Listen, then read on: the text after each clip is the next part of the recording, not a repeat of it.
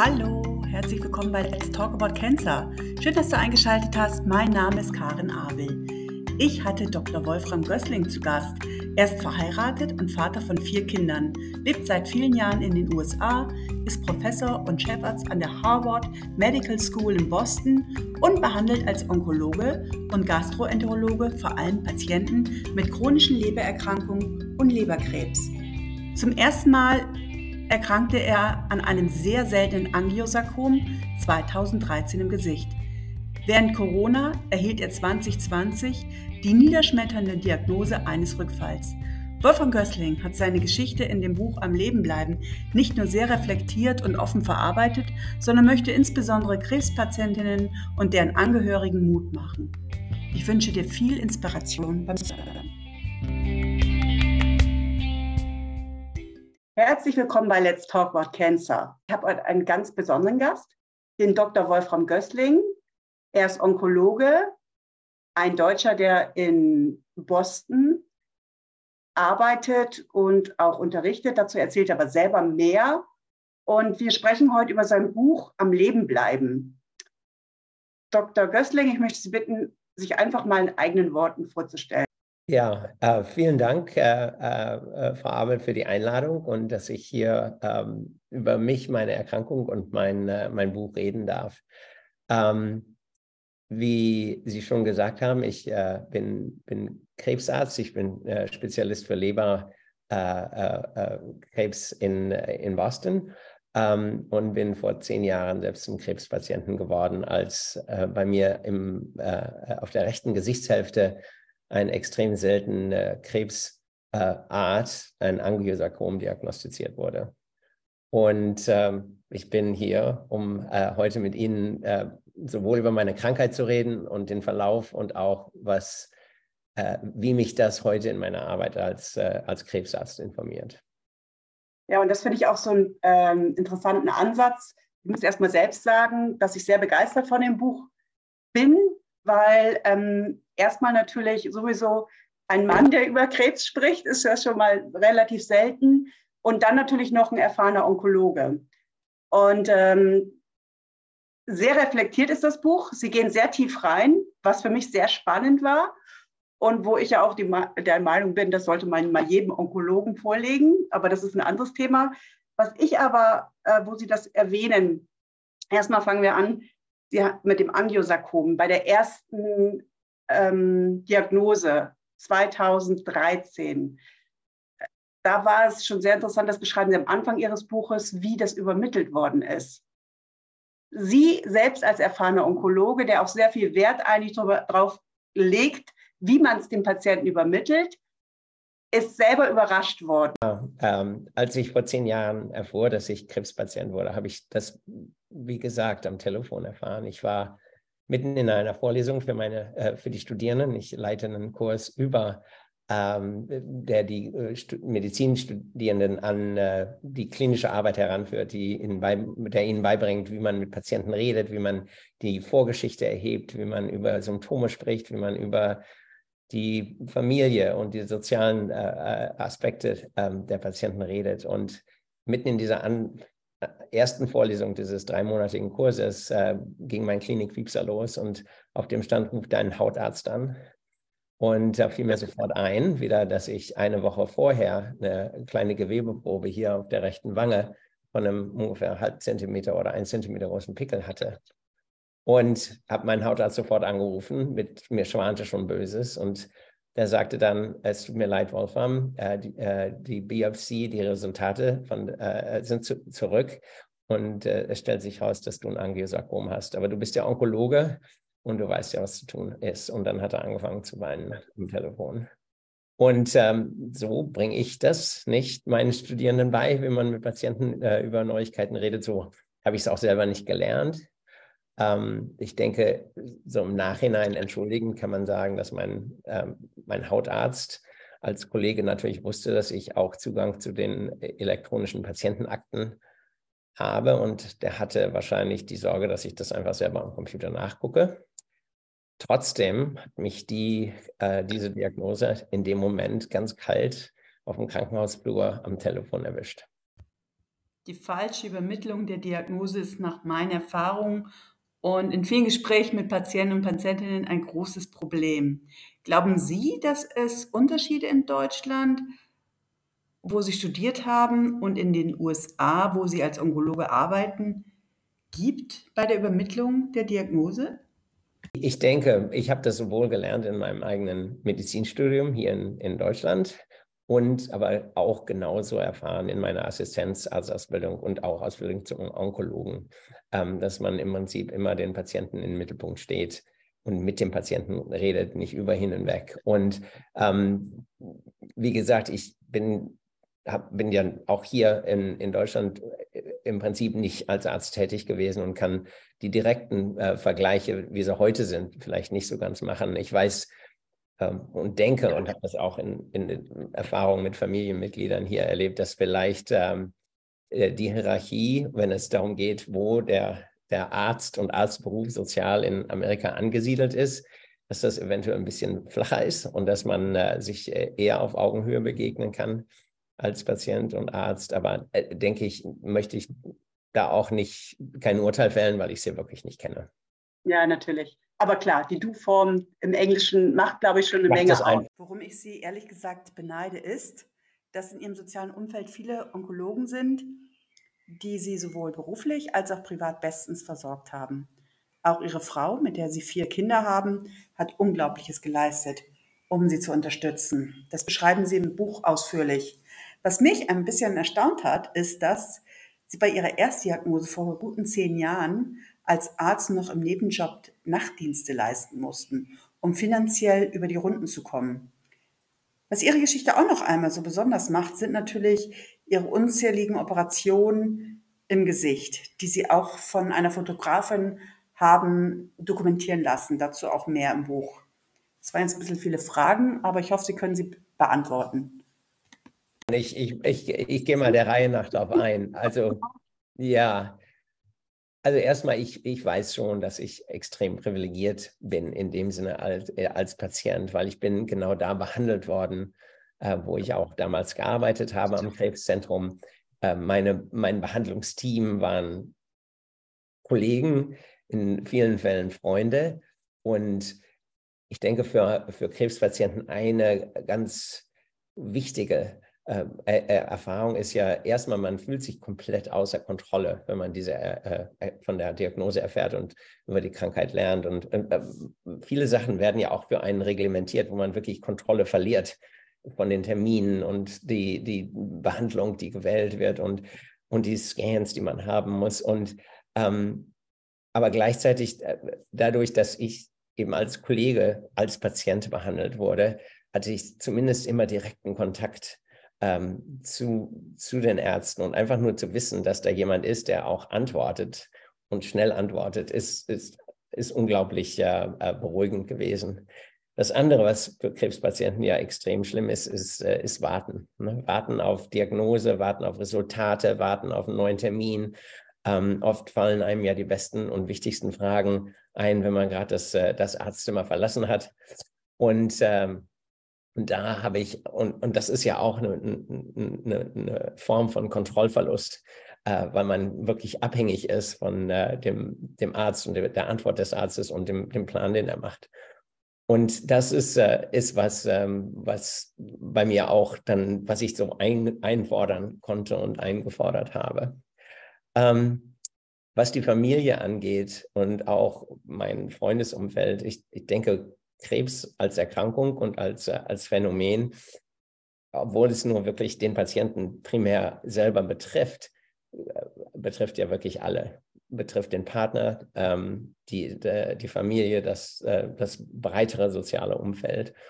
Und bei mir war es, denke ich, eine ganz bewusste Entscheidung, ganz früh auch damit komplett offen umzugehen. Ähm, mein, wir haben das unseren Kindern nicht verheimlicht, haben, äh, äh, haben das mit Freunden und Verwandten sofort geteilt. Meine Arbeitskollegen, die, die bei mir im Forschungslabor arbeiten, alle die haben das sofort gewusst und haben, wir haben dadurch, ich individuell als Patient, aber auch meine ganze Familie unglaubliche Unterstützung erfahren. Und das hat, äh, hat uns wirklich auch getragen durch die, vor allem durch die initialen Phasen der, der Erkrankung. Ähm, wo auch wir Unterstützung gekriegt haben, ob es die, die Kinder waren, die der, von Freunden zum extra Kinobesuch eingeladen wurden oder wir abends Essen vorbeigebracht äh, gekriegt haben. Einfach so Kleinigkeiten eigentlich, Kleinigkeiten, die dann, dann das Leben und den Ablauf und den Tag äh, dann auch wieder unglaublich viel leichter gemacht haben. Äh, und äh, das, ist, äh, das, das ist wirklich eine bereichernde Erfahrung für uns alle gewesen und auch eine, die auch jetzt im Nachhinein unser Leben, glaube ich, viel farbenreicher gemacht hat und die Freundschaften tiefer hat werden lassen. Wir denken ja, oder alle, jeder fokussiert sich ja, äh, wenn es um eine Krebserkrankung geht, äh, initial ums Überleben, aufs Überleben und am Leben bleiben, so wie auch mein Buch hier heißt, ist, ist auch wirklich wichtig und ist ja auch das Ziel eigentlich für alle Krebspatienten. Das ist das, was wir wollen. Wir wollen das Leben nicht verlieren. Aber äh, Krebs, und das ist auch mittlerweile in Studien dokumentiert, hat natürlich massive ähm, äh, Effekte und, und Einfluss auf andere Bereiche des Lebens. Ich denke, die, die Kinder werden besonders belastet, äh, andere soziale Verbindungen äh, werden gestresst. Ähm, man kann eventuell den Beruf nicht mehr so ausführen, wie man das geplant hatte.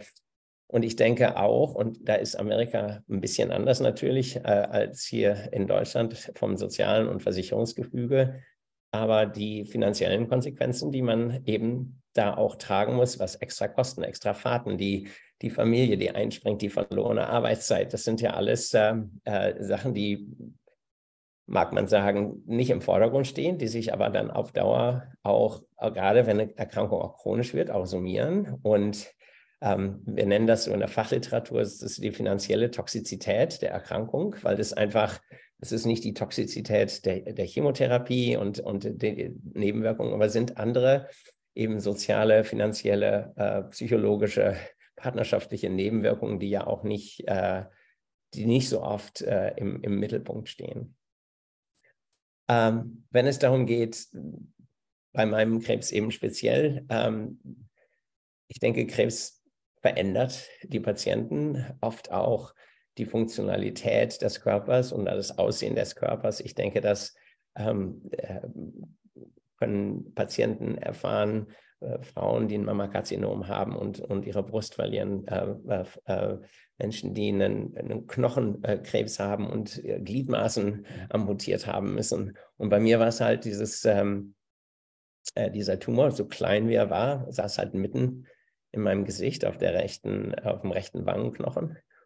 Und ich habe in der äh, in Folge im Prinzip äh, zunächst das äh, ganze rechte, rechte Gesichtshälfte verloren. Also die Haut von meinem unteren äh, Unterlid bis zur Oberlippe, von meinem Nasenflügel bis zum Ohr. Es ist alles Haut, die nicht ursprünglich äh, da gesessen hat. Es wurde alles entfernt mit Unterhautfettgewebe, Muskeln, äh, Nervensträngen. Und ähm, meine größte Sorge am Anfang war, und ich denke für uns alle ist so, das Gesicht ja auch gerade der Teil, mit dem wir uns der Welt präsentieren und nicht nur unserem Gegenüber ähm, und, unseren, und unserer engeren Familie, sondern auch gibt uns ja auch so Selbstwertgefühl und Selbstgefühl, ähm, wenn wir der Welt so gegenübertreten. Und das war bei mir eben in Frage gestellt. Und am Anfang war das auch ein ganz großes Problem, weil ich eben nicht gar nicht wusste, wie ich aussehen würde, ob ich noch funktionieren könnte, ob ich noch reden würde, äh, reden können würde oder ähm, normal essen könnte. Und da muss ich sagen, bin ich auch gerade meinem plastischen Chirurgenteam unglaublich dankbar, weil die wirklich mich so wiederhergestellt haben nach der ersten Operation in, in multiplen Rekonstruktionen und dann auch nach der zweiten Krebsoperation, als der, der Krebs auf der linken Gesichtshälfte wiederkam, ähm, dass, ähm, dass ich so aussehe, wie ich heute aussehe. Das ist anders als vor zehn Jahren. Ähm, ähm, aber das bin ich und unter, unter der Haut bin ich es eben auch. Und äh, ähm, aber auch einfach vom, vom funktionellen Pers äh, Aspekt, dass ich normal meinem Beruf nachgehen kann, äh, normal mit mein, meiner Familie, meinen Patienten, äh, meinen Freunden interagieren kann. Das ist, äh, das war was, was ich mir auch am Anfang der Erkrankung so gar nicht vorstellen konnte. Wie ist das denn in der Realität? Gerade jetzt, du bist jetzt in Deutschland. Ich meine, die Leute, wenn du auf der Straße bist, spürst du Blicke? Spürst du in Amerika Blicke? Merkt man das? Oder ist es dann, außer jetzt dein soziales Umfeld, Ähm, oder ist es normal? Ich glaube, die Interaktion sowohl mit in meinem engeren sozialen Umfeld als auch, wenn ich auf der Straße bin oder beim Einkaufen oder so, ist komplett normal. Und ich habe im Prinzip noch nicht einmal erlebt, dass, dass mich jemand darauf angesprochen hat. Ähm, am Anfang war die größte Sorge von, von meiner Perspektive, wie meine Kinder darauf reagieren. Als ich krank wurde, war meine jüngste Tochter fünf, meine älteste elf. Und hm. meine größte Sorge war wirklich, wenn ich anders aussehe, ob die mich dann noch lieb haben könnten, ob sie sich für mich schämen würden. Und ähm, stellt sich raus, dass Kinder wahrscheinlich viel besser als Erwachsene da eine Möglichkeit haben, durch die Oberflächlichkeit durchzusehen. Und als ich aus dem Krankenhaus kam und mein Gesicht wirklich verquollen und verschwollen und schief aussah, kam meine Fünfjährige uns in Einfahrt entgegengelaufen und sagte, Papa, du siehst echt komisch aus, aber ich habe dich trotzdem lieb und hat mir große Umarmung gegeben, weil ich wieder da war. Und ähm, vielleicht ist das wirklich so, dass manchmal, dass wir uns zu viel Sorgen machen über diese Oberflächlichkeiten und gerade unsere Kinder uns dann lernen müssen, dass das eigentlich nur sekundär ist. Aber wirklich im, im, im täglichen Leben ähm, ah, ich bin, ich habe nicht so viel, ähm, äh, ich achte da nicht so drauf, dass selbst wenn vielleicht jemand komisch gucken würde, ich glaube, ich würde es nicht mal merken. Aber ich glaube auch, dass wirklich die, die meisten Leute im normalen äh, Miteinander ähm, auch da nicht komisch reagieren. Ja, aber was man ja auch noch betonen muss, dass sie ja immer noch Operationen haben, regelmäßige. Ähm, womit hängt das denn eigentlich zusammen? Ja, äh, äh, ich bin da, ich, ich, bin ganz dankbar, dass ich weiterhin auch die, die Fürsorge und die, äh, meiner, meiner, meines gesamten Ärzteteams habe.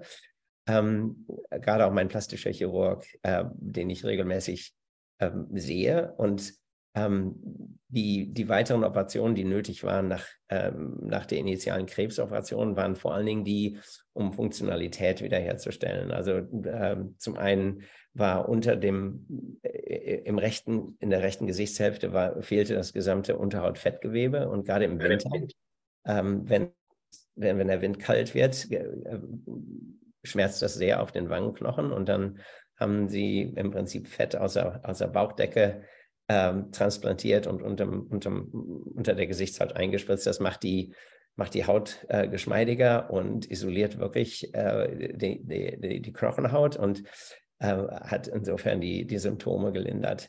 Ähm, dann gab es äh, kleinere äh, Korrekturen zu den Narben, die ich hatte und äh, am Augenlid, da, da, das, das immer wieder anschwoll.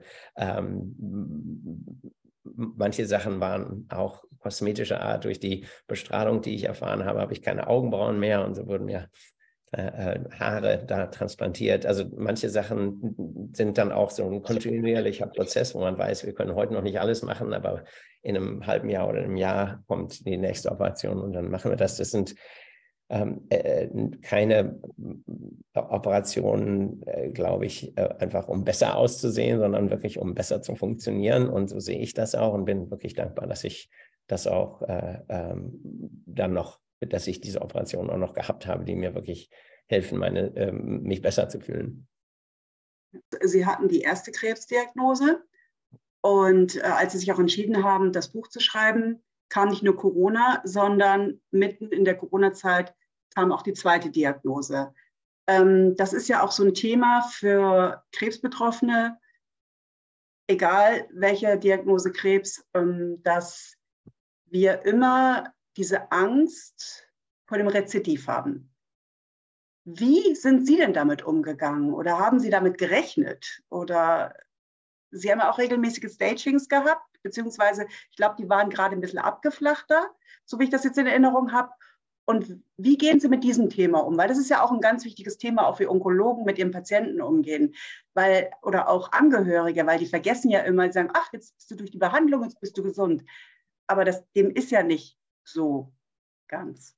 Ja, nee, ich denke, ähm, die, die Frage, wie man mit dieser Angst vorm Rezidiv oder dem Angst vor dem Weiter ähm, äh, umgeht, ist, ist eine ganz wichtige für jeden Krebspatienten und wie Sie sagen, auch eine, die vielleicht vom Umfeld äh, nicht so, ähm, nicht immer äh, äh, äh als gleich wichtig wahrgenommen wird. Und mein Hausarzt hat das mal so beschrieben, so dass, dass die initiale Phase der Krebsbehandlung äh, für mich, das war sozusagen so kurz, relativ kurze Zeit und, und, und, und, und fokussiert und intensiv und dass die, diese langfristige Zeit, ähm, das Zeitraum der, der Nachsorge und Nachbehandlung, ähm, wo diese Ängste dann auch auftreten, äh, auftreten können, im Prinzip genauso wichtig ist, weil man muss ja auch wieder nicht nur einfach am Leben bleiben, sondern auch ins Leben zurückfinden und das Leben ja auch äh, lebenswert machen und gestalten. Und bei mir war das am Anfang so, wie sicherlich viele Patienten und Patientinnen das erleben. Ähm, ich hatte auch Angst vor den Nachsorgeuntersuchungen und hatte immer wieder Sorge, dass man jetzt doch was finden könnte. Man tastet sein Gesicht ab, sind da irgendwelche Pickel. Und bei mir war es dann aber so mit der Zeit, ähm, hat sich das dann schon, hatte ich mich auch beruhigt und, und nach ungefähr fünf Jahren auch ähm, innerlich wirklich damit abgeschlossen, dass das, dass das jemals wiederkam kommen könnte. Und ich muss sagen, einer von meinen guten Freunden und Kollegen, der Sarkom-Spezialist ist, hat immer gesagt, aber Wolfram, es gibt immer wieder diese sp späten Ausreißer, die auch nach acht, neun, zehn Jahren wiederkommen können. Und damals hatte ich meinem Freund gesagt, erinnere mich da nicht dran, das, ist, das will ich gar nicht wissen. Mhm. Ich habe wirklich auch mein Leben so gelebt und geplant, äh, beruflich, privat, ähm, ohne, ohne Sorge und ohne zurückzugucken, ohne über meine Schulter zu gucken.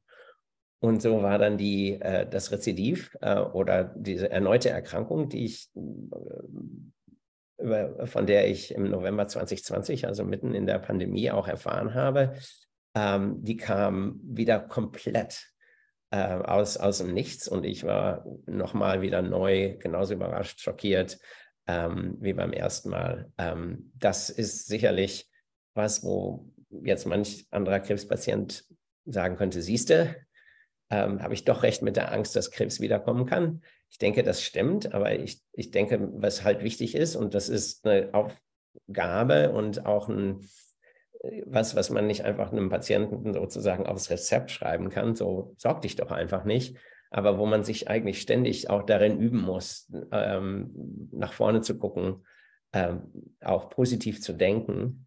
Ähm, ich denke, für alle Menschen, nicht nur für Krebspatienten, gibt es Unwägbarkeiten und, und Ungewissheiten in der Zukunft, die wir sozusagen, die jenseits des Horizonts sind, die wir nicht sehen können.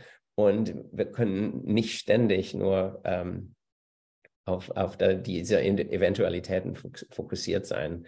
Ich habe dann irgendwann entschlossen, weil ich hatte eine Erfahrung, wo ich wirklich extreme Angst hatte aufgrund eines äh, ähm, äh, besorgniserregenden CT-Befundes, wo ich dann auch beschlossen habe, wenn ich habe zwar den Krebs über, äh, besiegt oder zumindest temporär damals besiegt, aber wenn ich weiter Angst davor habe, dann ist der Krebs im Prinzip immer noch bestimmend für mein Leben und wie ich, wie ich mich fühle und damit gewinnt er dann.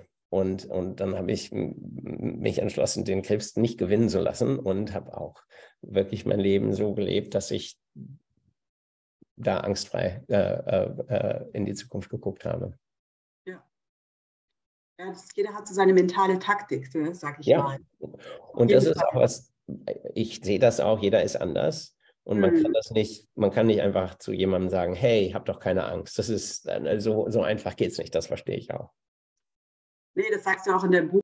Das, also Hoffnung ist ein Kapitel Sterben. Und was ich ganz spannend fand, dass du dich ähm, mit dem Thema Tod, das hast du immer von dir geschoben. Da hast du dich, wenn ich es richtig verstehe, bis heute noch nicht mit auseinandergesetzt. Ist das richtig? Ja, ähm, das ist im Prinzip richtig. Ähm, also ich will nicht sagen, ich habe mich mit dem nicht auseinandergesetzt, aber ich habe äh, die, gro die, größte Energie, die ich hatte, oder die meiste Energie, die ich zur Verfügung hatte, habe ich äh, im Prinzip auf Le aufs Leben verwendet und, und wirklich den, den Willen äh, gehabt, äh, äh zu überleben. Und ähm, ich hatte den einen Vorteil, ich wusste halt, mein, mein Krebs hat, hatte damals bei der initialen Diagnose nicht gestreut und hatte immer das, die Idee, dass zumindest theoretisch Heilung möglich ist. Und das hat mich immer weiter nach vorne getrieben. Ähm, da gab es auch Momente, äh, und ich denke, die macht jeder Krebspatient mit, ähm, wo ob es um Diagnosen oder, oder bestimmte Testresultate geht, wo man Zweifel daran hat, dass, äh, dass der Weg erfolgreich sein könnte und wo man, wo man dann den, die, die, die Bedrohung des eigenen Lebens und, und die Möglichkeit des Todes schon sieht und, ähm, und denkt, jetzt, wie, wie geht das eigentlich, wenn du nicht da bist und deine Kinder wachsen ohne dich auf und dein Partner ist alleine. Und, aber ich habe das auch bewusst oft ähm, von mir geschoben, weil ich wirklich die, die Energie brauchte, um, um durch die Behandlung zu kommen und, und den nächsten Schritt zu machen. Mhm. mhm. Da fällt mir auch zu einem, in der ersten, das ist auch sehr spannend, weil bei der ersten äh, Diagnose ähm, haben Sie ja noch eine Chemo bekommen. Mhm. Und es hat sich ja viel rasant entwickelt. Das weiß ich ja durch meinen eigenen Krebs. Also vor zehn Jahren äh, würde es mir wahrscheinlich nicht so gut gehen oder hätte ich nicht so lange gelebt. Die Forschung ist ja rasant. Das, das wissen Sie ja selber. Sie sind ja in der Forschung. Ähm, und dann bei der zweiten äh, Behandlung gab es schon die Immuntherapie. Erzählen Sie doch mal. Also die Unterschiede sind ja auch offensichtlich und auch im positiven Sinne und gibt ja auch Hoffnung, auch gerade, wo Sie das mit dem Thema Metastasierung angesprochen haben weil ähm, ich kenne zum Beispiel auch Fälle, auch gerade jetzt einen aktuellen, metastasierter Darmkrebs, Immuntherapie und Krebs inaktiv. Also viele Wunder sind möglich. Wie sehen Sie das denn, auch als, aus, aus der Sicht eines Forschers? Ja, ich denke, was wir in der Onkologie in den letzten 10, 15 Jahren erlebt haben mit den sogenannten Checkpoint-Inhibitoren oder, oder, oder, oder Immun der Immuntherapie, das ist wirklich so eine äh, komplette Revolution in der Therapie. Wir hatten ja Chemotherapie für, für mehr als 50 Jahre und die hat sich auch wirklich immer weiter verbessert. Das muss man da sagen. Und es ist auch immer noch heute in vielen Fällen ja äh, sozusagen das Rückgrat von vielen, äh, von vielen Therapien. Und dann vor ungefähr 20 Jahren, als ich in der Facharztausbildung war, waren die sogenannten zielgerichteten Therapien wirklich das, wo wir das erste Mal das Feld wirklich so einen Quantensprung nach vorne haben machen sehen. Und das hat auch schon vielen äh, Patienten unglaublich geholfen. Aber ich denke jetzt äh, mit den Möglichkeiten der Immuntherapie, das stellt alles nochmal in den Schatten. Äh, und weil jetzt auch wirklich möglich wird, äh, wie Sie gerade gesagt haben, auch Patienten mit äh, gestreutem oder metastasierten Krebs in weit fortgeschrittenem Stadium wo wir vor 15, 10, 15 Jahren gesagt hätten, da gibt es überhaupt keine Chance mehr zum Überleben, äh, wo diese Patienten jetzt überleben. Und bei mir war es so, äh, der Vergleich war ziemlich stark. Also vor zehn Jahren hatte ich äh, zwei zytostatische äh, oder Chemotherapeut, äh, Chemotherapeutika, die im Nachhinein relativ wenig meinen Krebs angegriffen haben. Das hat man in der, in der Operation, in, in der pathologischen Aufarbeitung von, von, dem, äh, äh, von der Operation gesehen. Ähm, und dann beim zweiten Mal äh, war ich in einer klinischen Studie, die eine, äh, eine traditionelle Chemotherapie mit einem von den ähm, äh, Immuntherapeutika verbunden hat. Und da merkte ich schon während der Behandlung, äh, wie der Knoten in meinem Gesicht diesmal auf der linken Seite wie der schon nach, nach einer Woche oder zehn Tagen kleiner und, und, und weniger hart, äh, kleiner wurde und weniger hart war. Und das war schon, das war noch bevor ich überhaupt im Kernspin dann das auch äh, sehen konnte und wo man das auch mit, mit Zahlen unterlegen konnte. Und ich denke, das geht ganz vielen Patienten heutzutage so und auch den behandelnden Ärzten, dass das immer wieder so, immer noch so eine, äh, so eine Erfahrung ist, äh, die man im Prinzip weder erwarten konnte noch, noch äh, äh, in der, äh, historisch so gesehen hat. Und das stellt wirklich ähm, auch unsere eigenen Prognosemöglichkeiten auf den Kopf. Und äh, ähm, das ist wirklich unglaublich. Und ähm, ich bin, hat Glück gehabt, da wo ich arbeite, manche von den Grundlagen äh, Forschungen äh, sind genau da gemacht worden, wo ich, wo ich behandelt werde. Ähm, die, die Entdeckung von diesem einen Molekül PD1, das so wichtig ist für die Immuntherapie, ähm, ist mitentdeckt worden in Boston. Und äh, mir hat sich das dann wirklich so auch, zeigt sich dann auch, wie äh, ähm, die Grundlagenforschung, die Übersetzung in die klinische Forschung und dann die Anwendung am Patientenbett, wie das mittlerweile auch ganz rasant äh, äh, gehen kann. Und so, dass man auch ähm, die Hoffnung als Patient sich nicht nur darauf richten kann im Moment, darauf, dass äh, oder muss, dass es einem in dass man auf die äh, Therapie, die man im Moment hat, anspricht, sondern dass auch in kürzerer Zeit äh, noch neue Möglichkeiten ähm, vorhanden sein werden, die wir alle eigentlich noch nicht, noch nicht, nicht haben erwarten können äh, in der Vergangenheit. Und das ist so, ein, so, eine neue Dimension Hoffnung, die auch ich vor 10 oder 15 Jahren nicht, nicht gehabt hätte. Absolut. Also ähm, da muss ich nochmal ein Thema ansprechen. Das ist auch so die Hoffnung für mich oder für viele, äh, die in meiner Situation sind, dass die Entwicklung rasant ist und ähm, dass der Stand in zwei Jahren oder einem Jahr schon wieder ganz anders sein kann. Aber für mich jetzt in Deutschland lebend, in Amerika geht äh, die Freigabe von, äh, von Medikamenten ja schneller. Also ich habe auch mal das Gefühl, dass die in Amerika sind die Forscher auch weiter. Ich weiß nicht, äh, meine laienhafte Erklärung ist, wir haben hier ein gesetzliches System, was uns unheimlich hilft, weil wir es vorhin auch angeschnitten haben. Auch bei uns kann es Existenzprobleme hervorrufen, alleine Zielmutter etc. Aber wir haben eine Krankenkasse, eine gesetzliche Krankenkasse. Das ist ja in Amerika ein ganz großes Problem, dass es das nicht gibt. Und, aber dadurch wieder gibt es wieder, ist, ist dieser, dieses Engagement größer von den Menschen. Also die stellen sich selbst auf ihre Beine und es gibt auch viele private Geldgeber, die auch mehr in die Forschung unterstützen. Medikamente werden schneller freigegeben. Empfinden Sie das auch so oder können Sie das bestätigen? Also so mir, weil ich kenne das ja auch, dass man viele Lungenkrebsmedikamente äh, aus äh, Amerika beantragt, weil die hier noch lange nicht freigegeben sind, dauert an die zehn Jahre.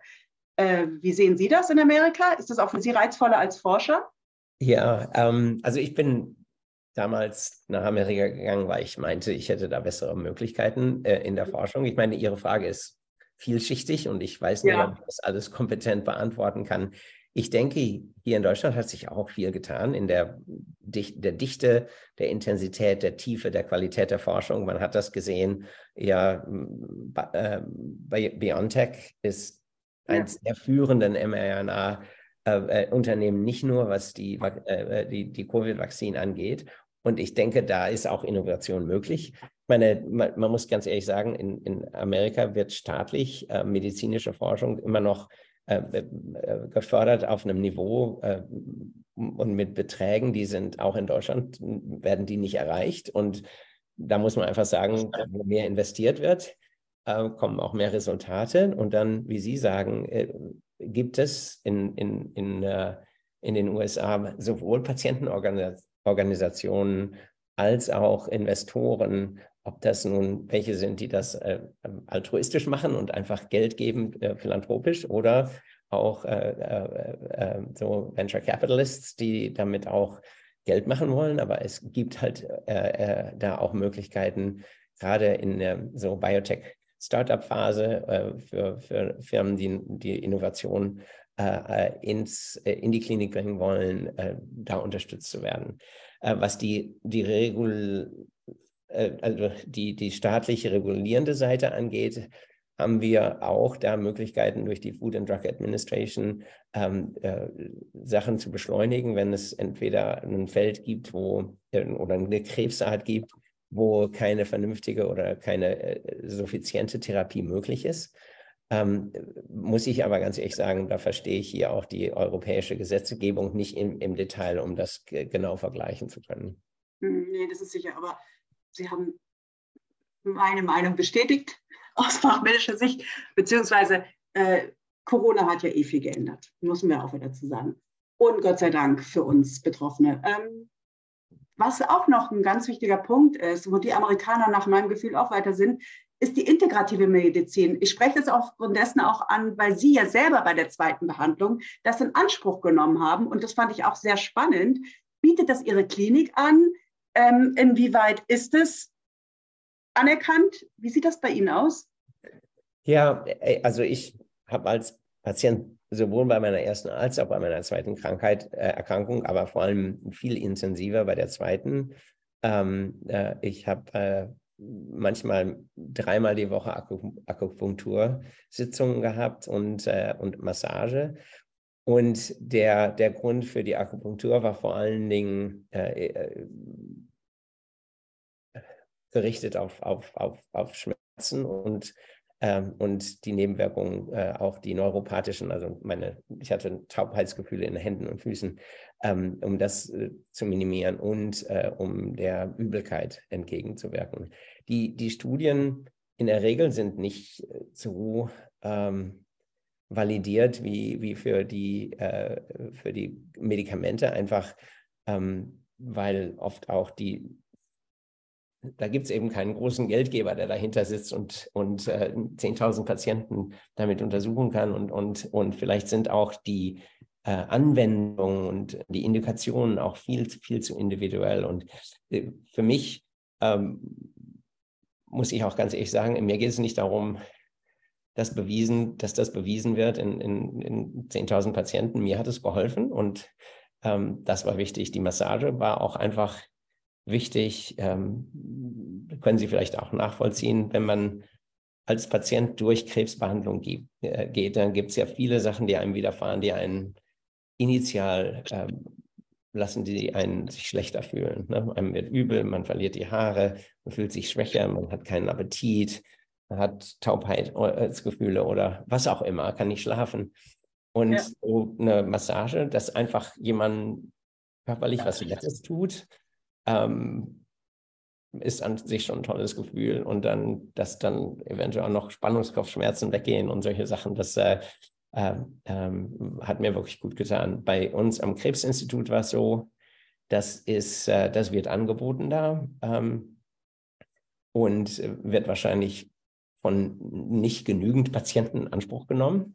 Ähm, ich denke, das ist auch äh, ein, ein, ein Gebiet, ähm, wo zumindest in den USA auch äh, so private äh, äh, Spenden äh, dafür benutzt werden, um, um das auch äh, kostenmäßig besser anbieten zu können. Also wo, wo, wo wirklich da auch der Wille ist, ähm, von, von Institutionen, das zu, das zu fördern und zu unterstützen.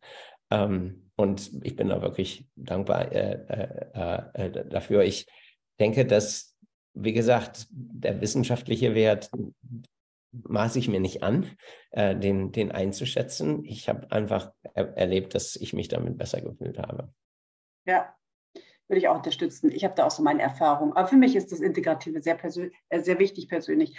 Aber was umsonst ist und was Sie auch gemacht haben und was ich auch als wichtig empfinde, und da gibt es schon viele Studien drüber, mindestens in Deutschland, ist ja die Bewegung. Und das haben Sie ja auch schnell angefangen, sind ja auch laufen gewesen, haben ja auch dadurch ein, äh, mögen Sie das selber erzählen, wie war das dann für Sie? Das schreiben Sie auch im Buch?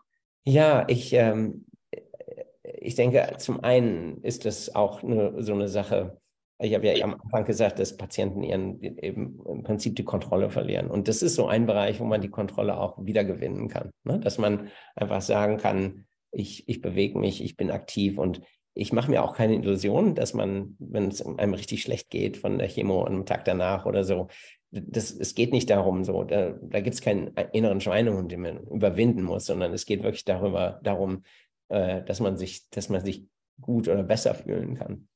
Und dann bei mir ging es auch noch darum, dass man, wo ich einfach dachte, wenn man körperlich sich besser fühlt, mehr Ausdauer hat, dass man dann auch zum Beispiel besser äh, äh, durch eine Operation durchkommt und besser durch die Strahlentherapie, die ich ja bekommen habe, äh, durchkommt. Und, und das war im Prinzip so das, das objektive Ziel.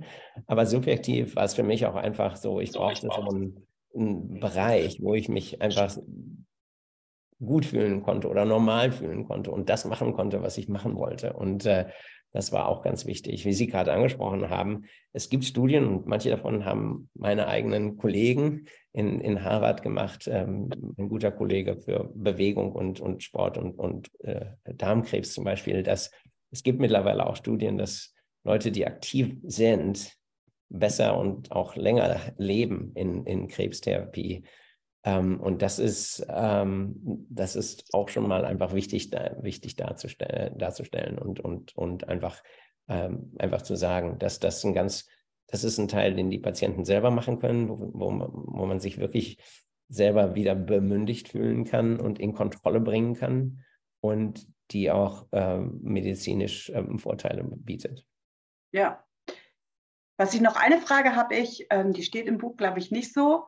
Obwohl, das wundert mich eigentlich, weil eigentlich kommen ja so aus Amerika, nach meinem subjektiven Empfinden, die Psychotherapeuten kommen ja eigentlich daher. Also in Amerika war das, glaube ich, schon eher ein Thema, bevor es nach Deutschland drüber geschwappt ist. Bei uns gibt es die Psychoonkologie. Gibt es sowas in Amerika auch? Oder auch, dass die Kinder, und Sie hatten es ja angesprochen, und das weiß ich ja selber, Angehörige, Familie, Kinder sind ja sehr belastet. Bei uns gibt es da so, ähm, zum Beispiel hier in München, gibt es da eine Organisation, auch eine Stiftung, ein Verein, der sich darum kümmert und was für die Kinder und Jugendlichen anbietet und für die Erwachsenen. Psychoonkologie ist bei uns eigentlich Standard. Die sind nur überlaufen. Gibt es sowas in Amerika auch?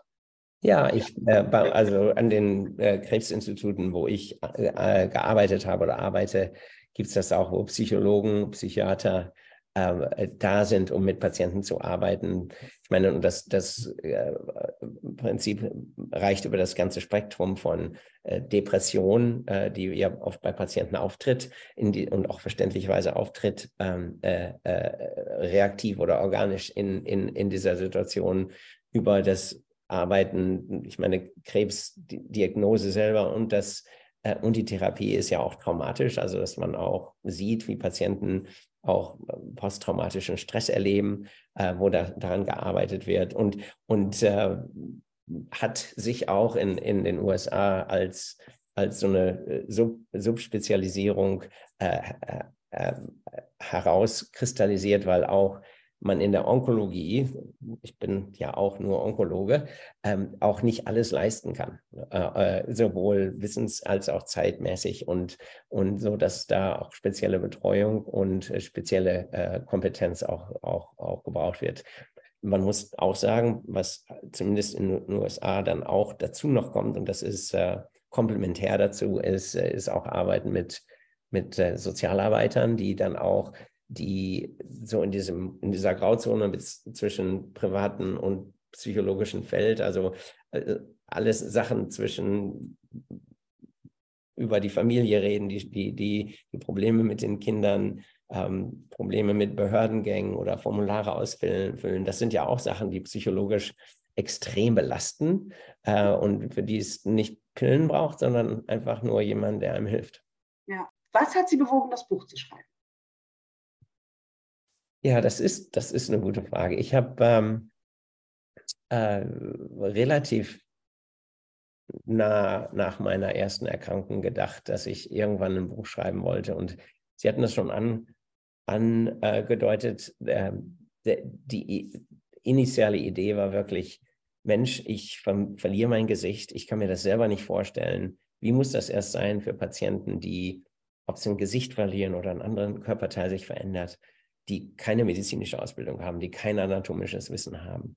Äh, wie können die sich das vorstellen, wenn ich das mit all dem Wissen und all der Ausbildung nicht kann? Und habe da mit meiner jetzt Freundin äh, äh, und Fotografin Rania Mata gearbeitet, die wirklich meinen ähm, ganzen Weg von Anfang an, von, äh, vom Beginn der ersten Chemotherapie, ähm, zwei Stunden vor der OP, äh, am Anfang der Strahlentherapie, alles äh, mitgezeichnet hat, so meine Idee am Anfang war, wenn ich anderen Patienten zeigen kann, wie schlimm es sein kann und wie man trotzdem am Ende äh, da durchkommen kann und funktionieren kann und normal aussehen und sich normal fühlen kann, dass das Mut macht. Und habe dann aber auch gesehen, wie mich sowohl mein Onkologe sein als Patient, aber vor allem mein Patient sein, mich als Krebspatient sein als Onkologen äh, verändert hat, wo ich wirklich die, meine Geschichte erzählen will, um Patienten Mut zu machen, dass auch in schier ausweglosen Situationen, die man als Krebspatient äh, äh, erlebt, dass, dass es berechtigt, in vielen Fällen trotzdem berechtigten Grund zur Hoffnung gibt und dass man diese Hoffnung auch erlernen kann oder lernen kann und auch an positiven Beispielen sehen kann, was möglich ist und das war wirklich der, der, der Grund, äh, das Buch zu schreiben. Das hatte ich angefangen 2018, 19, dann kam die Pandemie dazwischen. Dann wurde ich nochmal krank und dann stellte sich also die Frage, ah, ähm, wenn ich sterbe, kann ich das Buch überhaupt nicht schreiben. Das ist ziemlich klar. Aber auch, ich wollte ja ein positives Buch schreiben. Und wie kann man ein positives Buch schreiben, wenn man nochmal wieder krank wird. Und dann muss ich sagen, ist im Prinzip diese zweite Erkrankung und wie ich auf die Immuntherapie angesprochen habe, im Prinzip ein Grund, noch optimistischer zu sein als, als beim ersten Mal. Und so sehe ich das auch. Und ich gucke auch jetzt in die Zukunft für mich selber ähm, ohne Angst. Und ich hoffe, dass ich ein bisschen von dem Gefühl äh, auch Patienten, anderen Patienten mitgeben kann, wenn die das Buch lesen und auch deren, ähm, deren Angehörigen und Familien.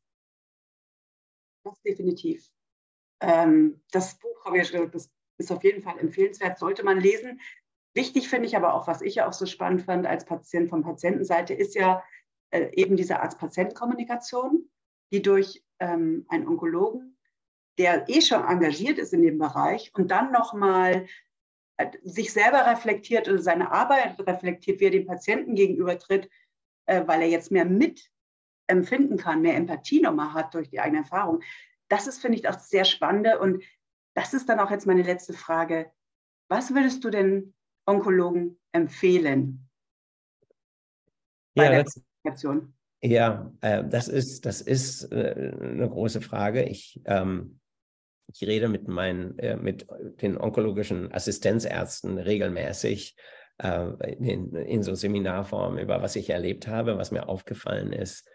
Und ähm, äh, ich denke, meine Situation ist natürlich eine, die, die ich auch keinem von meinen Kollegen wünsche. Ne? Äh, also mhm. man muss auch, man kann auch ein sehr guter Onkologe sein, ohne selbst Krebs gehabt zu haben. Das muss man einfach mal auch so sagen. Ja. Ähm, das ist ja auch klar. Ähm, aber ich versuche mitzuteilen, so, und manchmal sind es nur die kleinen Erlebnisse, die ich gehabt habe im, in der Interaktion mit, äh, mit Ärzten, wo ich dachte, das könnte man anders machen und das könnte man besser machen. Und also ein Beispiel ist zum Beispiel für uns als Patienten, wir haben vielleicht 20 oder 30 oder 40 Minuten mit unserem Onkologen alle paar Wochen oder alle paar Monate. Und das ist ja ein absolut zentraler Teil unserer, unseres Lebens. Und man wartet drauf und man legt wirklich jedes Wort auf die Goldwaage und interpretiert jede Mimik. Und dass einfach auch die Ärzte wissen müssen, wie wichtig diese ganz kurzen Momente sind, ähm, auch wenn es für einen Arzt nur ein Patient von vielen an einem, äh, an einem, äh, an einem ganz ähm, ausgefüllten Ambulanztag sein mag. Ähm, das ist zum Beispiel ein, ein, ein Aspekt, wo ich denke, dass, dass man daran arbeiten kann. Der andere ist, dass wirklich auch die Worte, die man wählt, ganz, ganz bewusst gewählt werden sollten in diesen Interaktionen, weil eben Patienten so oft ähm, ähm, alles, äh, also viel Interpretation da reinlegen. Und dann, was ich jetzt mit meinen Patienten mache, ist, ich lasse die immer noch wiederholen in ihren eigenen Worten, worüber wir geredet haben, um einfach sich sicher zu gehen, dass man über das Gleiche geredet hat, über das, den gleichen Plan hat und auch das gleiche Verstehen vom Plan hat. Und da gibt es sicherlich Sachen, die man, ähm, an denen man arbeiten kann. Aber wie gesagt, das, das ist die Perspektive, die ich ja nun auch äh, äh, einzigartig habe und, und die ich auch so mitteilen will. Sehr schön. Danke. Vielen Dank für das Gespräch. Es hat mich wirklich sehr gefreut. Danke für die Einladung.